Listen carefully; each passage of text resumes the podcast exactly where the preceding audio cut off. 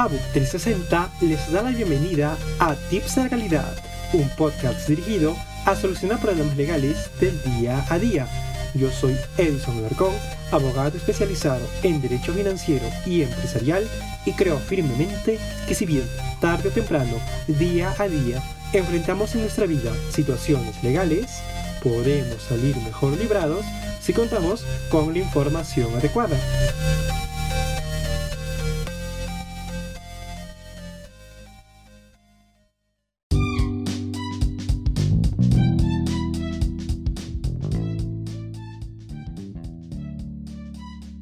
Saludos, amantes del derecho y público en general. Yo soy Edison Lercón. Esto es Tips de Legalidad, un programa de ABUC 360.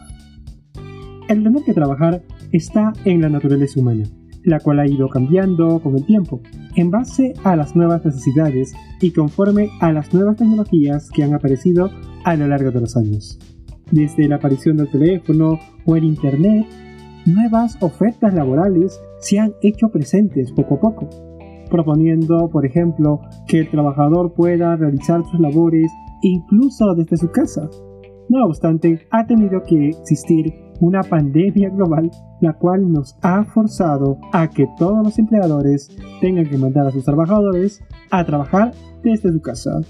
Por tanto, esta nueva modalidad, este nuevo trabajo remoto exige nuevos conocimientos, nuevos retos, independientemente de que seamos trabajadores o empleadores o tal vez abogados en la materia y que queremos patrocinar mejor a nuestros clientes. Y por tanto surge la pregunta, ¿cuáles son los nuevos retos que exige el trabajo remoto? Tips útiles desde la cancha. Muy bien, amantes del derecho, para el día de hoy tenemos como invitada especial a Carolina Fernández Huayta. Doctora, ¿qué tal? Muy buenos días. Saludos, amantes del derecho y público en general. Soy la doctora Carolina Fernández Guaita, abogada con segunda especialidad en Derecho del Trabajo y de la Seguridad Social por la Pontificia Universidad Católica de Perú, con estudios de máster en empleo, relaciones laborales y diálogo social en Europa por la Universidad de Castilla y La Mancha en España. Asimismo, con estudios de maestría en Derecho del Trabajo y la Seguridad Social en la Pontificia Universidad Católica de Perú.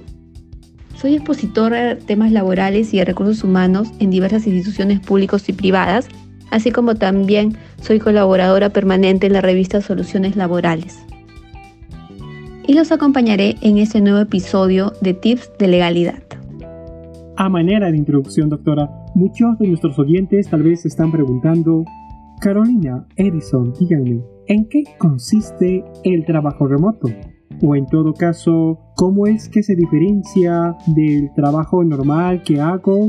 ¿O si hay alguna legislación al respecto? El trabajo remoto es una prestación de servicios subordinados que realizan los trabajadores que se encuentran físicamente en su domicilio o en algún lugar de aislamiento domiciliario.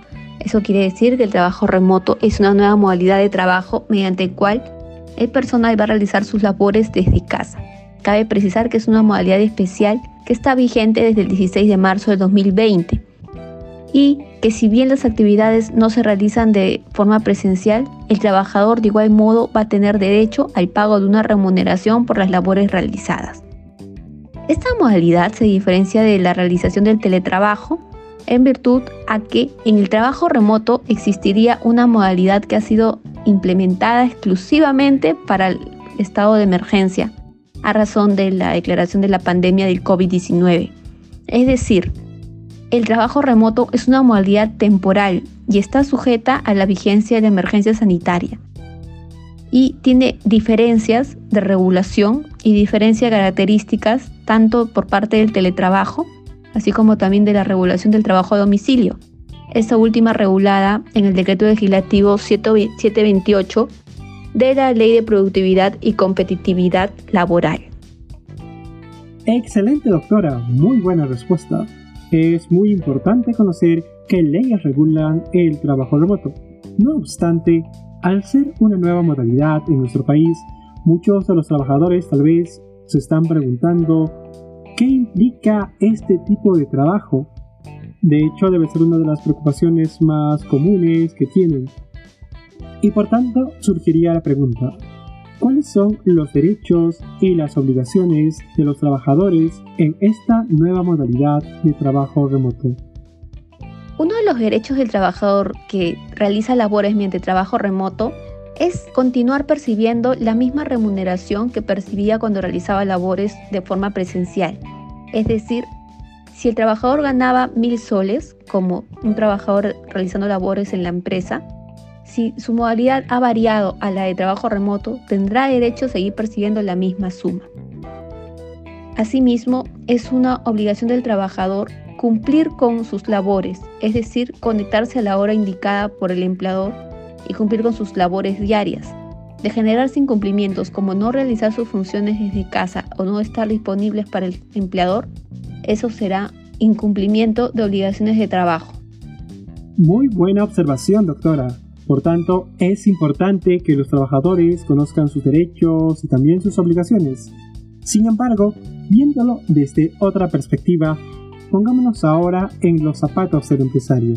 El empresario también no se diferencia de muchos del trabajador, puesto que ellos se acostumbraron a tener a sus trabajadores viéndolos constantemente, monitoreándolos incluso con la vista, por ejemplo, y ahora, al haber sido forzados debido a la pandemia y al haber cambiado de modalidad de trabajo, resulta obvio que muchos de ellos desconocen qué deben hacer o qué no pueden hacer o qué pueden exigir o no a sus trabajadores.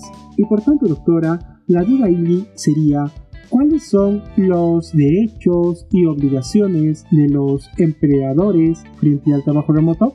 Es decir, doctora, sabemos que es una nueva modalidad y por tanto está obligado el empleador de otorgar los materiales, por ejemplo, al trabajador para que éste se pueda adecuar?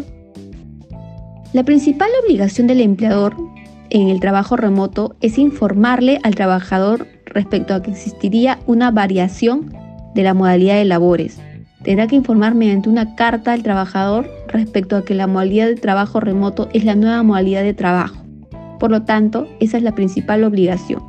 Cabe precisar que también tendrá que declararse en la planilla electrónica al trabajador remoto como teletrabajador.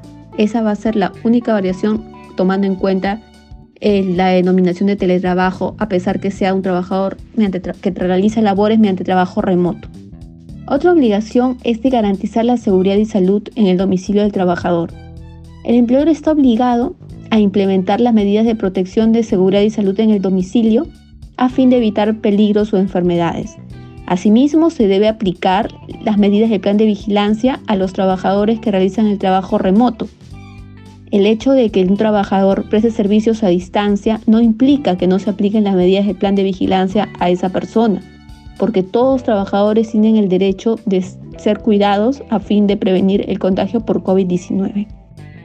Cabe precisar que el plan de vigilancia es una de las obligaciones de las empresas a fin de poder garantizar la protección dispuesta por la resolución ministerial 448-2020-MINSA, en la que se indicaría que el empleador tiene que adecuar el centro de trabajo para continuar con las labores presenciales y de esa manera los trabajadores no puedan contagiarse de COVID-19 respecto a cómo el empleador podrá hacer ello en el domicilio del trabajador. Para ello se requiere una colaboración permanente del trabajador a fin de que el empleador pueda implementar las medidas en dicho lugar. Respecto a la obligación de implementar materiales, el empleador en el trabajo remoto no está obligado a implementar o cubrir los gastos de Internet de una impresora o de una laptop. La norma indica que ambas partes pueden adquirir dichos objetos, es decir, el empleador puede otorgar estos materiales y si en caso el trabajador provea eh, los mismos, el empleador no tiene la obligación de reembolsarle. Situación que no es aplicable en el teletrabajo. En el teletrabajo es el empleador quien está obligado a asumir los gastos. Por lo tanto, si el trabajador cobertura o gasta en dicho monto, el empleador tendrá la obligación de reembolsarle dicha suma hecho que no se advierte en el trabajo remoto. Excelente participación, doctora.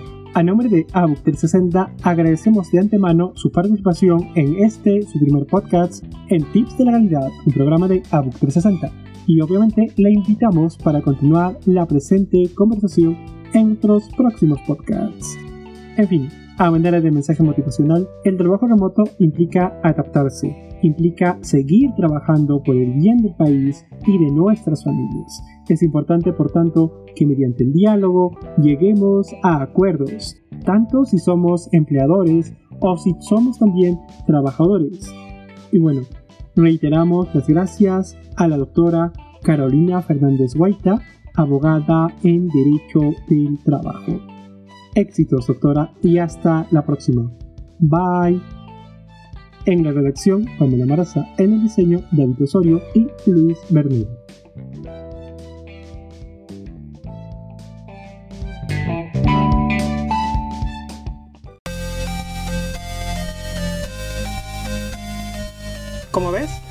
Información adecuada puedes afrontar exitosamente cualquier problema legal.